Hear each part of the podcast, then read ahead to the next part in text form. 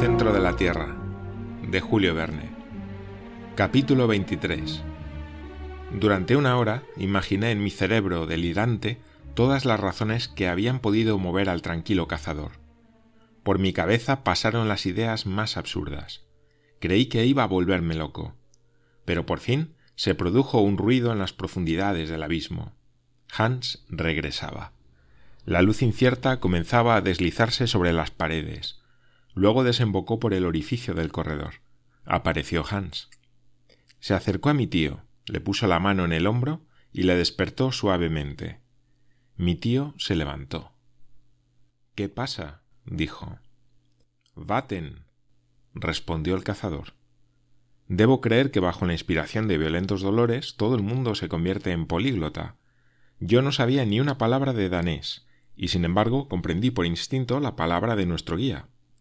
Agua. agua. exclamé yo, batiendo las manos, gesticulando como un insensato. Agua. repetía mi tío. ¿Var? le preguntó al islandés. Nedat, respondió Hans. ¿Dónde? Abajo. Lo comprendí todo. Yo había cogido las manos del cazador y las estrechaba con fuerza mientras él me miraba con calma. Los preparativos de marcha no fueron largos, y pronto caminábamos por el pasadizo cuya pendiente alcanzaba los dos pies por toesa. Una hora más tarde habíamos caminado unas mil toesas y descendido dos mil pies. En aquel momento oí nítidamente un sonido inusual correr por los flancos de la muralla granítica, una especie de mugido sordo, como un trueno lejano. Durante la primera media hora de marcha, al no encontrar el manantial anunciado, sentía que la angustia se apoderaba de nuevo de mí. Pero entonces mi tío me informó sobre el origen de los ruidos que se producían. Hans no se ha equivocado, dijo. Lo que oyes es el mugido de un torrente. ¿Un torrente? pregunté. Es indudable. Un río subterráneo circula a nuestro alrededor. Apresuramos el paso, sobreexcitados por la esperanza. Ya no sentía fatiga. Me refrescaba aquel ruido de agua murmurante. Aumentaba de modo sensible. El torrente, tras haberse mantenido por encima de nuestras cabezas durante mucho tiempo, corría ahora por la pared de la izquierda, mugiendo y saltando. Yo pasaba a menudo mi mano sobre la roca, esperando encontrar en ella huellas de humedad. Pero fue en vano. Todavía pasó media hora y recorrimos media legua más. Entonces resultó evidente que durante su ausencia el cazador no había podido continuar su búsqueda más allá. Guiado por un instinto particular de los montañeses y los zahoríes, sintió aquel torrente a través de la roca, pero desde luego no había visto el precioso líquido, no había apagado su sed en él. Pronto quedó claro que si continuábamos caminando nos alejaríamos de la corriente, cuyo murmullo tendía a disminuir. Desanduvimos el camino. Hans se detuvo en el lugar preciso en que el torrente parecía estar más cercano. Me senté junto al muro, mientras las aguas corrían a dos pies de mí con extrema violencia. Pero todavía no separaban de ella un muro de granito. Sin reflexionar, sin preguntarme si había algún medio para conseguir aquella agua, en un primer momento me dejé llevar por la desesperación. Hans me miró y creí ver aparecer sobre sus labios una sonrisa. Se levantó y cogió la lámpara. Yo le seguí. Se dirigió hacia la pared. Yo le miraba hacer. Pegó su oído a la piedra seca y lo paseó lentamente, escuchando con gran atención comprendí que buscaba el punto preciso en que el torrente se dejaba oír con mayor claridad. Encontró aquel punto en el muro lateral de la izquierda, a tres pies por encima del suelo. Qué emoción sentía. No me atrevía a adivinar lo que el cazador pretendía hacer. Pero tuve que comprenderlo y aplaudirle, y abrumarle con mis caricias al verle coger su pico para atacar la roca misma. Salvados. exclamé. Sí, repetía mi tío frenético. Hans tiene razón. Ah, el valiente cazador.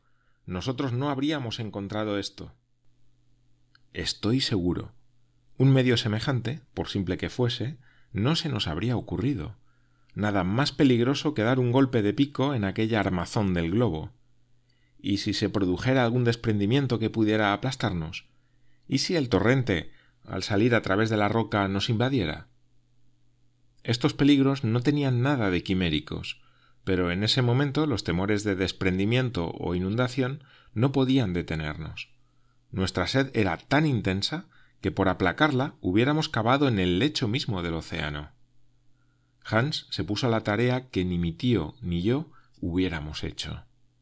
Si la impaciencia hubiera guiado nuestra mano, la roca habría volado en mil pedazos bajo sus golpes precipitados. El guía, por el contrario, tranquilo y ponderado, desgastó poco a poco la roca con una serie de pequeños golpes repetidos, cavando una abertura de seis pulgadas de ancho. Yo oía crecer el ruido del torrente y ya creía sentir el agua bienhechora refrescando mis labios. Pronto el pico se hundió dos pies en la muralla de granito. El trabajo se prolongaba desde hacía más de una hora. Yo me retorcía de impaciencia. Mi tío quería echar mano de los grandes remedios. A duras penas hubiera podido detenerle y ya cogía su pico cuando de repente se dejó oír un silbido. Un chorro de agua se disparó de la muralla y fue a estrellarse en la pared opuesta. Hans, medio derribado por el choque, no pudo contener un grito de dolor. Lo comprendí cuando, hundiendo mis manos en el chorro líquido, lancé a mi vez una violenta exclamación. El manantial estaba hirviendo. Agua a cien grados. exclamé. Bueno, ya se enfriará, respondió mi tío. El corredor se llenaba de vapores mientras se formaba un riachuelo que iba a perderse en las sinuosidades subterráneas. Pronto tomamos nuestro primer trago. ¡Qué placer! ¡Qué incomparable voluptuosidad! ¿Qué era aquel agua? ¿De dónde venía? Importaba poco. Era agua y por caliente que estuviese, devolvía al corazón la vida a punto de escaparse. Yo la bebía sin parar, sin saborearla siquiera. Solo tras un minuto de delectación, exclamé Pero si es agua ferruginosa. Excelente para el estómago y de alta mineralización, replicó mi tío. Este viaje vale tanto como ir a Spa o a Toeplitz. Ah, qué buena. Buenísima. Agua sacada a dos leguas bajo tierra. Tiene un gusto a tinta que no resulta nada desagradable. Buen manantial el que Hans nos ha procurado.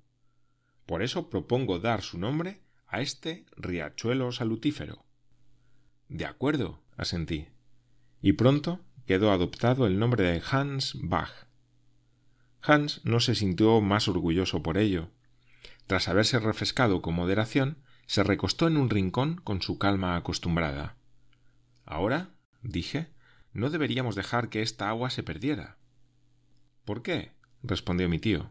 Supongo que la fuente es inagotable. ¿Qué importa? Llenemos el odre y las cantimploras y tratemos luego de tapar el hueco. Se siguió mi consejo.